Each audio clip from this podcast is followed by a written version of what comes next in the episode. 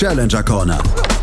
Der Tennis-Podcast in Zusammenarbeit mit tennistourtalk.com auf meinsportpodcast.de. Vier der letzten sechs Wochen, die standen im Mittelpunkt der Grand Slam Turniere. Die French Open und Wimbledon sind vorbei. Endlich mal wieder Zeit, sich ums richtige Tennis zu kümmern. Herzlich willkommen zu einer neuen Ausgabe der Challenger Corner hier auf meinsportpodcast.de, das wir in Zusammenarbeit mit tennistourtalk.com machen. Und von da begrüße ich natürlich wieder Florian her. Hallo Florian. Servus Andreas. Und heute sitzen wir nebeneinander. Ist das nicht toll? Moin, moin. Quasi. Moin, moin. In Hamburg sitzen wir bei den Hamburg European Open. Und dann haben wir uns gedacht, Mensch, wenn wir schon so nah aneinander sind, da können wir auch eine neue Podcast-Folge aufnehmen von der Challenger Corner, weil in der letzten Woche, das haben wir im Vorgespräch schon geklärt, letzte Woche war eigentlich die beste Challenger-Woche dieses Jahres bislang. Und die fällt mitten in Wimbledon rein. Ja, das ist, das ist ein Skandal eigentlich. Ja, Challenger Tennis zurückgekehrt nach Österreich seit ewiger Zeit. Und wir haben, ja, vielleicht das Challenger-Event in Deutschland überhaupt in den letzten Jahren doch gehabt in Braunschweig. Und dazu auf jeden Fall auch noch eine tolle Sandplatzwoche in Perugia in Italien. Und wir haben wirklich viele, viele News und viele gute News, weil du warst in Salzburg vor Ort. Und jetzt erzähl mal so ein bisschen Salzburg, Challenger, neuer Challenger-Ort. Du warst nur für die Quali da und wir haben hier gleich noch ein paar Interviews. Ähm, aber wie war es vor Ort in Salzburg? Wo ist das? Wo ist es in Salzburg? Ist es mittendrin? Ist es am, am Stadtrand? Wo ist es? Eigentlich liegt es in Annif. Also mhm. der Ort, äh, Umkreis von Salzburg ist in Schlagdistanz. Man ist sofort in Salzburg, gehört da, glaube ich, zum Land mit mhm. dazu und äh, findet dort in der Akademie von Gerhard Mandel statt, einem ehemaligen österreichischen Davis Cup Spieler. Und ja, wie man es so von Österreich gewohnt ist, so aus den Bildern auch aus Kitzbühel, ist so ein bisschen ähnlich mit dem Bergpanorama mhm. im Hintergrund. Also lässt sich ganz gut an. Ist was anderes als das Salzburg-Turnier, was es früher mal gab, ja. was in der Salzburg Arena stattgefunden hat vor einigen Jahren sondern ist eben natürlich ein Freie-Event, also ähm, mit dementsprechender Kulisse. Und ich war eben nur einen Tag da, Quali Sonntag und für einen Qualifikationstag war auch schon richtig was los, muss man sagen. Du hast gesagt, das Bergpanorama, aber den Center Court wie in Kitzbühel hatten sie nicht. Ganz so fantastisch ist es natürlich nicht, aber ähm, für ein Challenger-Event lässt sich das schon ganz gut an. Und es war ja auch höchste Kategorie. Ja. Und ähm, so denke ich, ähm, sind auch die Ambitionen dementsprechend auch relativ hoch, dort in den nächsten Jahren auch richtig was zu bewegen. Das ähm, Einzel hat Facundo Bagnis gewonnen in Salzburg. Im Finale hat er nämlich Federico Corria, den früheren, also jüngeren Bruder von äh, Guillermo Corria, dem früheren French Open Finalisten, äh, gewonnen. 6-4, 3-6, 6-2 hieß es am Ende. Es war so ein bisschen ja, am Ende waren es die argentinischen Sandplatzspezialisten beziehungsweise die südamerikanischen Sandplatzspezialisten, die sich durchgesetzt haben. Facundo Bagnes ist einer, den wir auf der Sandplatztour relativ gut inzwischen kennen und er hat im Halbfinale einen ganz interessanten Mann besiegt, Nicolas Jarry, der in diesem Jahr beziehungsweise im letzten Jahr wegen Dopings dann auch gesperrt war. Ja, ist auf seinem Weg zurück, mhm. musste den harten Weg wieder gehen, hat in Salinas, glaube ich, in Ecuador bereits schon ein Turnier gewonnen dieses Jahr und jetzt auch hier in Salzburg musste durch die Quali gehen, aber ja, sieht man natürlich von vornherein ganz andere Qualität. Die Spieler, die er dort ja. in der Quali geschlagen hat, das ist eine andere, da ist eher eine andere Klasse und ja, bis zum Halbfinale, Fancudo Bagnis, dem kann man verlieren, war der 14. Challenger-Titel jetzt auch schon für den Argentinier, also das ist natürlich auch ein gestandener Spieler.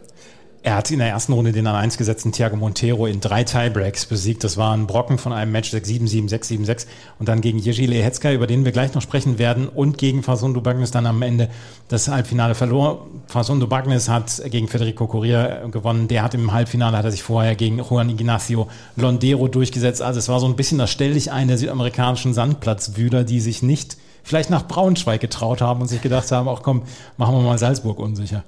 Ja, und vor allem vielleicht sich nicht nach Wimbledon getraut haben, beziehungsweise sich nicht qualifiziert das haben. Auf jeden Fall und ob es dann Braunschweig oder Salzburg gewesen ist, dann nimmt man dann natürlich auch das, das Turnier vielleicht auch, was tatsächlich dann die höhere, höhere Kategorie hat. Ja. Und ähm, wie gesagt, auch mal die Erfahrung Salzburg zu haben, ist ja auch eine wertvolle.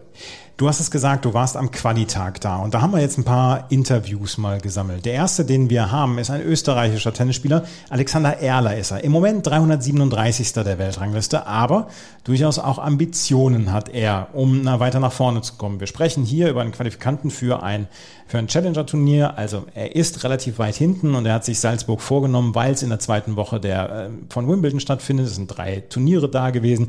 Da sind dann auch die Plätze so ein bisschen weiter nach hinten verlegt, also auch für Quali-Plätze. Und dort hat sich Alexander Erler hervorgetan. Und das Interview mit Alexander Erler, das hört ihr hier. Ja, Gratulation zum Sieg. Ähm, erste Frage natürlich, äh, die Challenger Tour ist zurück in Österreich. Was bedeutet euch das? Ja, Wahnsinn. Ähm, die letzten Jahre hat es ja nur 15 ergeben, glaube ich, Futures. Und ja, ist natürlich super. Wie war das Gefühl? Ich meine, es sind ja einige Leute hier, es ist erster Qualitag ähm, und da war ja richtig viel Stimmung, kann man ja schon sagen. Ja, ist echt Wahnsinn aufgebaut da mit den ganzen, ganzen Leuten und so. Das, normalerweise ist ja das nicht so bei den Futures, bei der, unter, bei der unteren Kategorie, aber da jetzt beim Challenger ist wirklich geil. Ja. Zu deinem Match heute ähm, war eine ziemlich taffe Angelegenheit, glaube ich, gegen Spieler, der teilweise ein bisschen unorthodox spielt. Was war am Ende der Schlüssel zum Erfolg?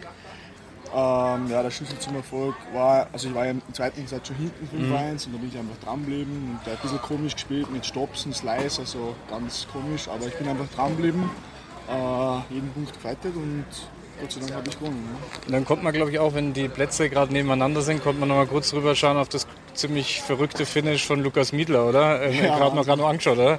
Ja, Wahnsinn. Ähm, bei 8-8, glaube ich, war Ass, Ass, Ass, also drei Asse hintereinander, also wirklich Wahnsinn. Aber bitte natürlich für den Luki, aber ja, enges Match. Hätte anders auch ausgehen können. Ja. Jetzt haben wir Anfang Juli, so Halbzeit der Saison. Mhm. Ähm, wenn du ein Fazit ziehen würdest von deiner Saison bis zum jetzigen Zeitpunkt, wie wird das ausfallen? Ähm, ja, eigentlich schon äh, sehr, sehr gut, weil ich bin gestartet mit 4,50 und jetzt bin ich 3,30 ungefähr im Ranking, also wirklich sehr gut. Ähm, ich hoffe, dass es noch äh, unter die ersten 300 geht Jahr. Also das heißt, du setzt dir dann auch irgendwie Ziele, wenn es um Ranking-Positionen und ja, sowas genau. geht, das ist dann schon wichtig. Also Top 300 wäre das, jetzt eine, wär das jetzt eine Marke. Genau, bis Ende 2021 Top 300 wäre mein Ziel. Vielleicht geht es dann noch weiter vor. Und ja. Was können wir die Woche noch von dir erwarten? Äh, ja, morgen spiele ich gegen den Van Nest oder gegen den äh, Watanuki. Mhm. Ähm, habe jetzt äh, gegen beide, beide, beide glaube ich, einmal gespielt gegen den Van Neste. Mhm. Aber ja, schauen wir mal, was rauskommt. Und ich bin auf jeden Fall heiß. Ja. Super, wünsche mir alles Gute. Vielen Dank. Alexander Erler hat es durch die Quali geschafft. Er hat Sadio Dumbia aus Frankreich besiegt und dann hat er noch äh, Jérôme Banest aus Belgien besiegt und ist dann ins Hauptfeld gekommen. Dort hat er ähm, aber relativ früh verloren. Da müsste ich jetzt nochmal gerade gucken. Gegen Alexei Vatutin hat er in drei Sätzen verloren. Das war also Alexander Erler. Aber wir sprechen dann ja auch mit solchen Spielern, die dann Ambitionen haben. Er hat gesagt, bis Ende des Jahres wieder unter die Top 300 kommen das sind andere Dimensionen, als wir sie jetzt in den letzten zwei Wochen dann in Wimbledon erlebt haben. Da müssen wir uns dann auch immer drüber einig sein. Ja, und vor allem war auch interessant in dem Fall der Fakt, dass, wie gesagt, die Challenger Tour zurück nach Österreich mhm. gekehrt mhm. ist. Und da war es natürlich schon ganz interessant, auch mal die Impressionen von den Local Heroes zu bekommen, die, ja, wenn sie Turniere eigentlich in, na, vor der eigenen Haustür gespielt haben, bisher immer das nur auf ITF-Ebene gemacht haben. Und deshalb schon auch mal eben den Eindruck, wie sie das fühlen. Und ähm, das war natürlich schon mal ganz interessant, deren Stimmen dahingehend nochmal zu hören. Ja, also Alexander Erler, äh, den beobachten wir mal ein bisschen weiter. Vielleicht kann er es dann ja unter die Top 300 schaffen und dann sind wir ja schon so, wenn es so Richtung 250 geht, sind wir dann ja auch schon bei Qualifikationen für zum Beispiel die Grand Slams und das ist dann ja auch immer so ein bisschen die, die Schwelle für die Spieler in diesen ähm, Regionen. Ein anderes Interview, was du geführt hast, ist das mit Jerzy Lehetzka. Der hat in der ersten Runde gegen Lukas Neumeier gewonnen, ein Wildcard-Inhaber für die Quali, über den sprechen wir auch gleich noch. Und hat er dann gegen Philipp Christian Janu aus Rumänien gewonnen und ist dann auch im Einzelturnier durchgestartet im Hauptfeld. Hat dann gegen Jakob Eichhorn, einen Wildcard-Inhaber aus Österreich, gewonnen. Dann gegen Alexandre Müller aus Frankreich in zwei Sätzen und ist dann nur knapp an Nicolas Jarry gescheitert mit 6 zu 7 und 4 zu 6. Er hat ein richtig gutes Turnier hier gehabt. Viele Siege. Und überhaupt finde ich ihn einen sehr interessanten Spieler. Ja. Also 19 Jahre alt, so in diese tschechische Tennisschule, hat den Prostijov letztes Jahr dann auch schon eine Wildcard bekommen für das relativ große Challenger sehr solide Schläge, kann äh, vor Ort daheim mit den guten tschechischen Spielern trainieren und ähm, es ist ja immer wieder erstaunlich, wie viele gute Spieler aus diesem kleinen Land ja. auch kommen. Und äh, er hat eigentlich alle Anlagen, ähnlich wie es auch bei Foreitek der Fall ist, ähm, hier wirklich durchzustarten und ich traue ihm da auch einen recht guten Sprung zu, ähm, noch in dem Jahr oder dann vielleicht auch im nächsten Jahr. Aber der, der Fokus ist schon sehr auf Foreitek, oder? Wahrscheinlich, der war jetzt auch gerade hier in Hamburg, mhm. hat äh, Quali gespielt, ja. erste Runde verloren. Ähm, ich habe ja in dem Interview zu ihm gesagt, na, er ist so die einer der Big Promising Hopes dort äh, aus der aus der Tschechischen Republik und da hat er schon so ein bisschen gelächelt und hat äh, die Augen äh, äh, verdreht, vielleicht jetzt nicht ganz, aber hat es doch sehr schmunzelnd und schmeichelnd dann vielleicht auch hingenommen.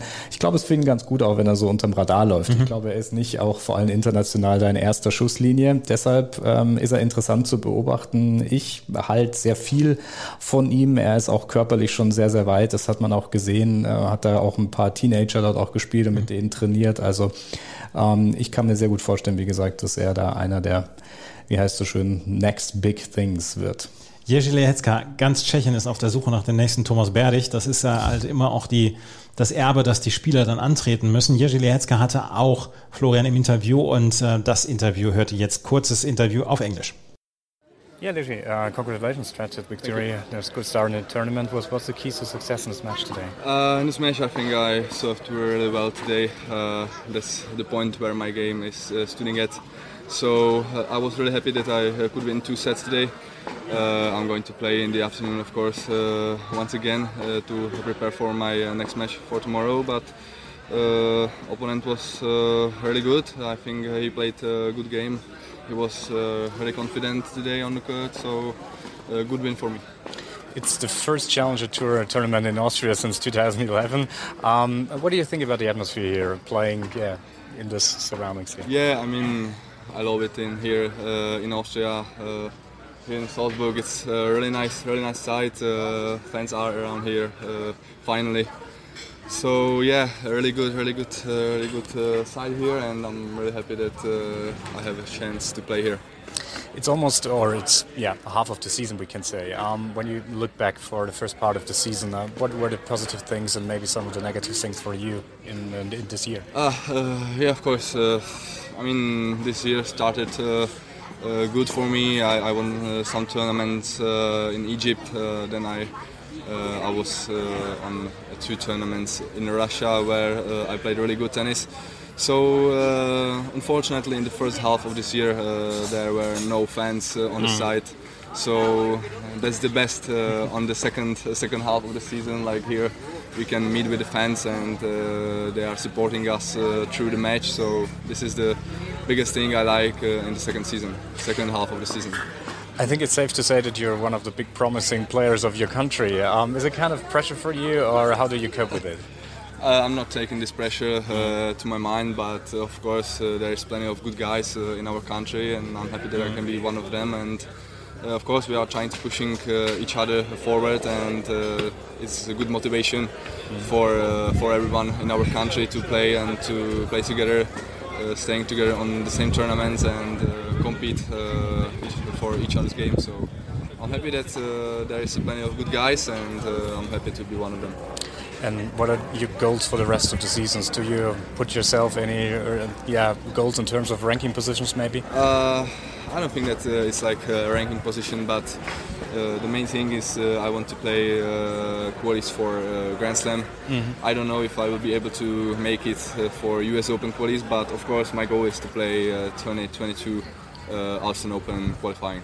Okay, so all the best for that. Thank, Thank you. you. Thank you.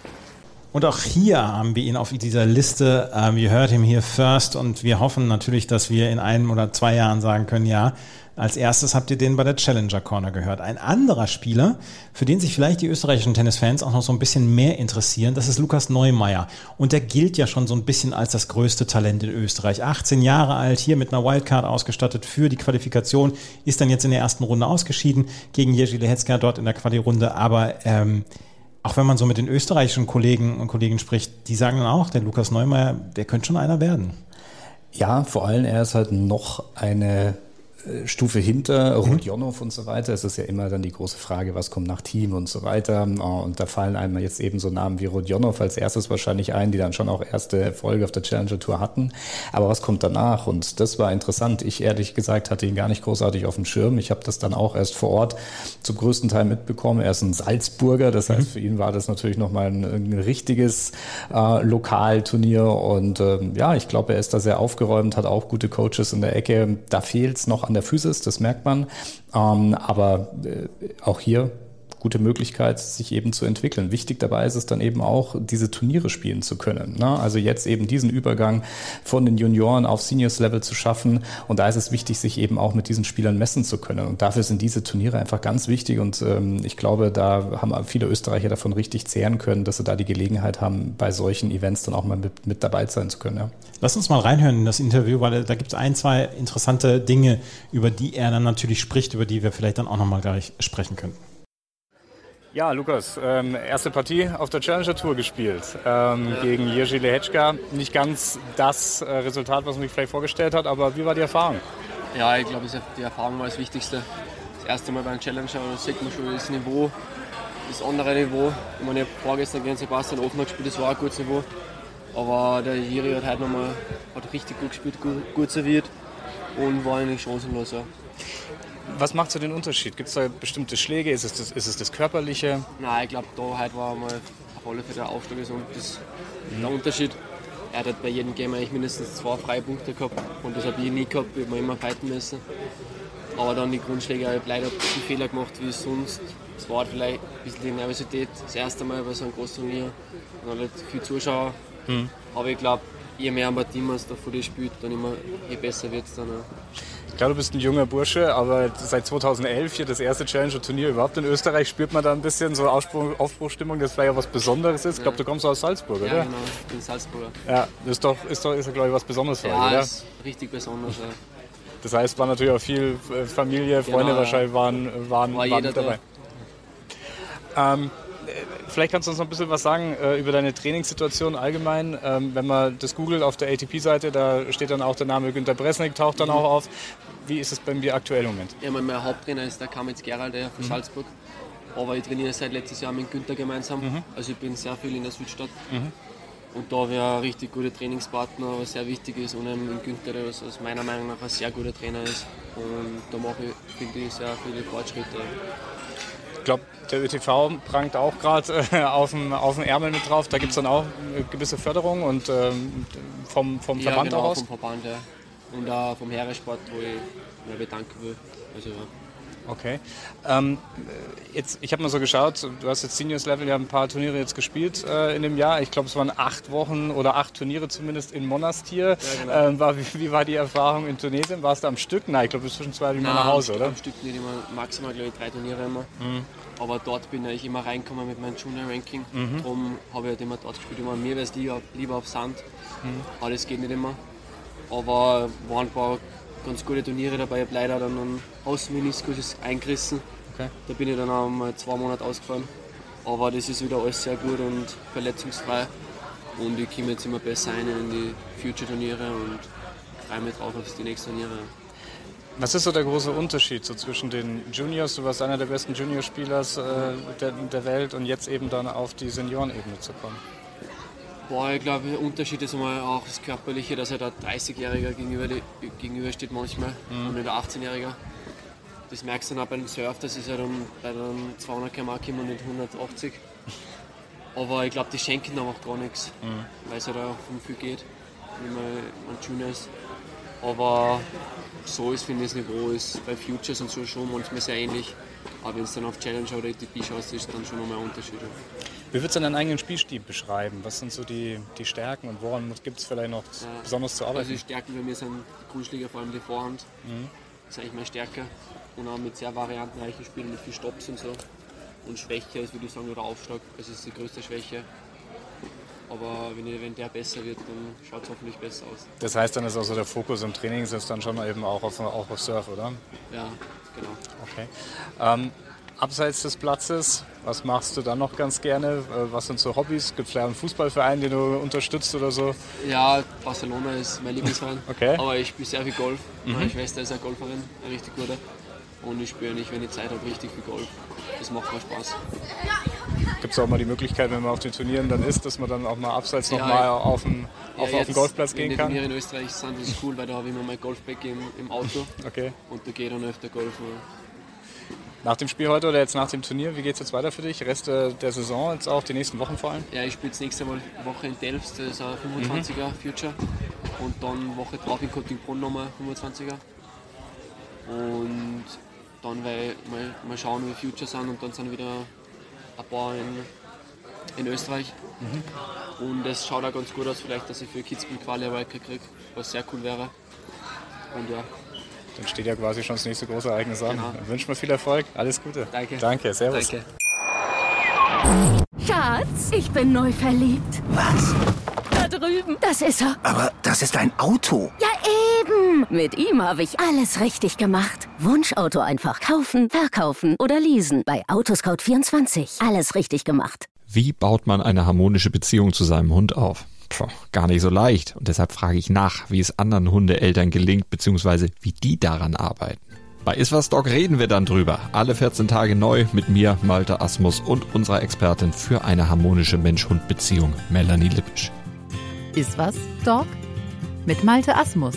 Überall, wo es Podcasts gibt.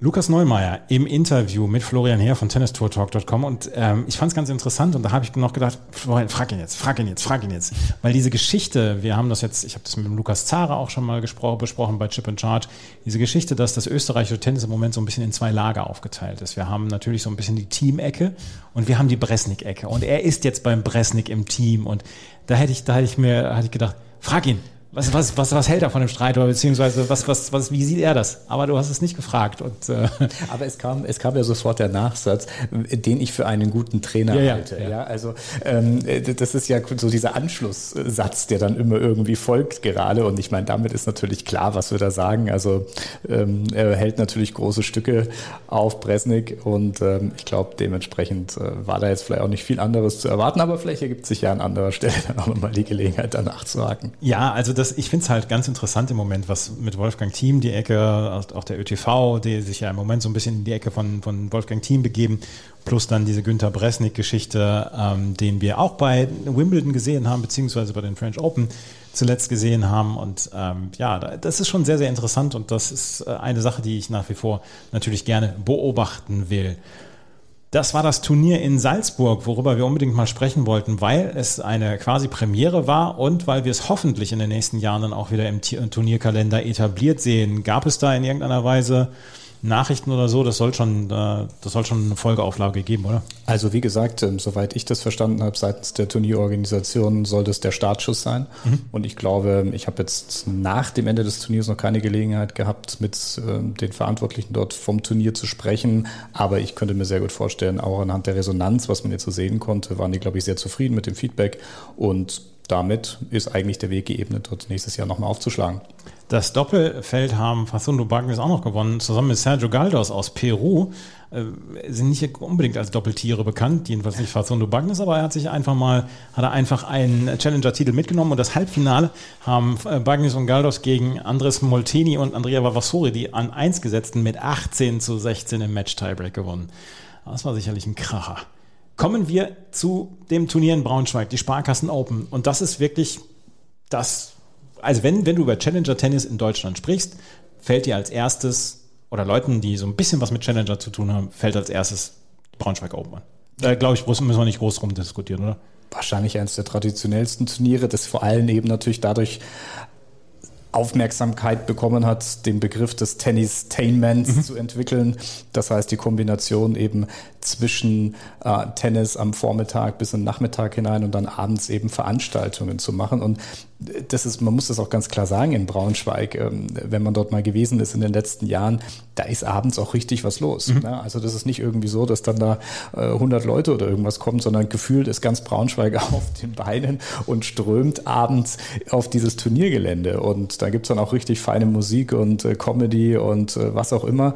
Und äh, ich weiß nicht, was sonst so in Braunschweig los ist, aber ähm, das ist, glaube ich, schon eines der Big Events jedes Jahr dort im Kalender und ähm, ist in diesem Jahr allerdings ausgefallen, denn Corona-bedingt gab es eben dieses Jahr in Anführungszeichen nur Tennis. Aber die Spieler, glaube ich, sind immer wieder gerne gekommen. Es hat fünfmal oder, glaube ich, den Challenger Award ja. gewonnen. Also das ist natürlich schon, glaube ich, ein Aushängeschild für die Challenger Tour. Das muss man ganz klar festhalten. Und es war exzellent besetzt, wenn wir sehen, dass Benoit Paire mit einer Wildcard noch ein Eins gesetzt war. Ich meine, der hat jetzt für viele Schlagzeilen in den letzten Monaten gesorgt und die waren nicht immer nur positiv. Aber dann haben wir gesehen, Ricardas Berankis, gut, der musste dann aufgeben, beziehungsweise Malek, Malek Jaziri ist dann noch reingekommen. Mischa Zverev war zum Beispiel auch dabei.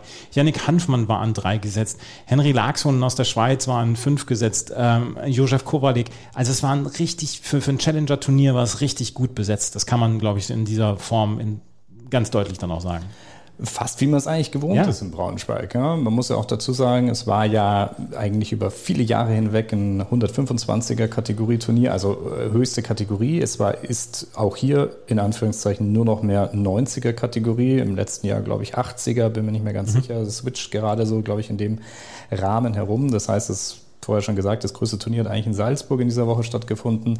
Aber äh, ich denke, es ist trotzdem immer noch, ähm, auch auf der Tour, da wird ja gesprochen, ja, da wird man gesagt, welche, welche Turniere ja. sind gut und wenn du da die Wahl hast und ich glaube, das spricht sich einfach rum und deshalb äh, ist es auch immer wieder eine Sache, dass auch immer wieder so Big Names verpflichten kann, obwohl das bei Per natürlich auch, so das Echo gesehen habe, was äh, in, in, den sozialen Medien darüber dann verbreitet wurde, etwas zwiegespalten war, warum er da jetzt in Braunschweig tatsächlich antritt, aber es war immerhin ein Match, ähm, zumindest, äh, dass er dort dann auch ähm, gewinnen konnte. Gegen Guido Andreozzi hat er gewonnen aus Argentinien und in der zweiten Runde hat er dann gegen den Tschechen Vito Kopriva verloren. Aber das Turnier hat Daniel Altmaier gewonnen aus Deutschland, der letztes Jahr ja äh, bei den Corona-Festspielen in Paris für Furore gesorgt hat, als er das Achtelfinale damals erreicht hat und wirklich fantastisch gespielt hat. Dann ist es ein bisschen ruhiger um ihn geworden.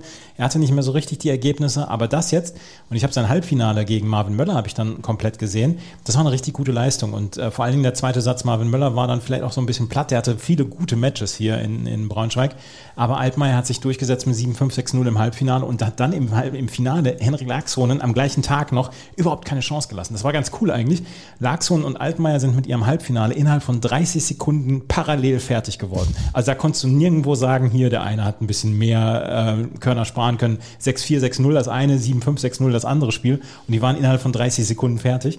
Und zwei oder drei Stunden später gab es dann das Finale und das hat Altmaier mit 6-1, 6-2 gewonnen. Und es war sein erster Challenger-Titel. Das müssen wir dann auch mal sagen.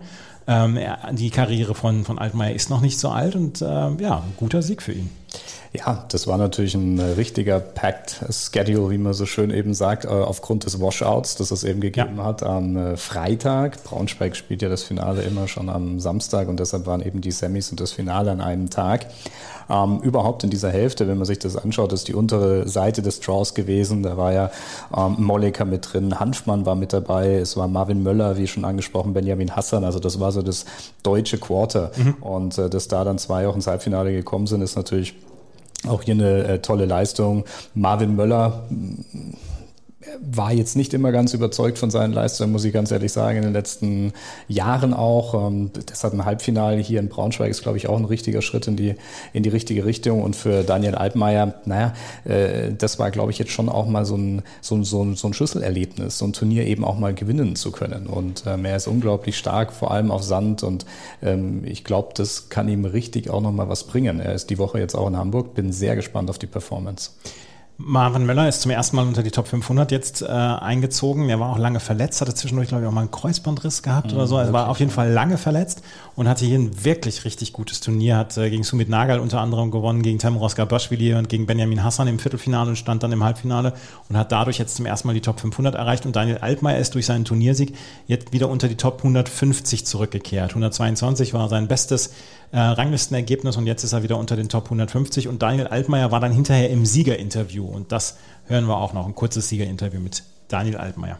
Dein erster Challenger, wie fühlt es sich an, wie ist es? Gut, hat lange gedauert, aber fühlt sich natürlich gut an, jetzt eine Woche solide durchzuspielen. Ich glaube, wir haben an vielen Sachen gearbeitet und jetzt hat, kam halt kam das Puzzle so ein bisschen zusammen war Corona, war Schulterverletzung und so weiter. Und das Potenzial, so das volle Aroma des Daniel Altmaier entfaltet sich jetzt? Ach, ich, ich denke, dass ich einfach daran weiterarbeiten muss. Und man muss, glaube ich, Tennis als Marathon sehen. Und deshalb werden wir Tag für Tag alles geben. Und wenn dann alles zusammenkommt, baue ich mich vor keinem verstecken. das Achtelfinale 2020 French Open hat das gezeigt. Das bringt Selbstbewusstsein und das nimmt man mit, glaube ich, für die kommenden Wochen. Ich denke natürlich, ich meine, das sind Ergebnisse. Ich habe Top-Leute geschlagen, Berrettini spielt Wimbledon-Finale, alles ist sehr, sehr nah und das muss man auch realisieren und das sind, glaube ich, einfach Fakten. Das ist nicht irgendwie, sagen wir mal so, ein Rumor. Sondern deshalb ähm, sehe ich Hamburg da auch als sehr, sehr gute Möglichkeit einfach nächste Woche. Dankeschön, kein Problem. Ich glaube, nächstes Jahr will ich nach Braunschweig, obwohl es dann in der zweiten Woche dann auch immer in Wimbledon stattfindet und Wimbledon ist halt immer noch so ein bisschen Priorität. Aber ich möchte da so gern mal hin. Andreas, wenn man Challenger Corner macht, dann muss man einfach, dann muss man einfach mal hin. Ne? Es gibt ein paar Turniere, die muss man gemacht haben. Ja, ja, ja. ja.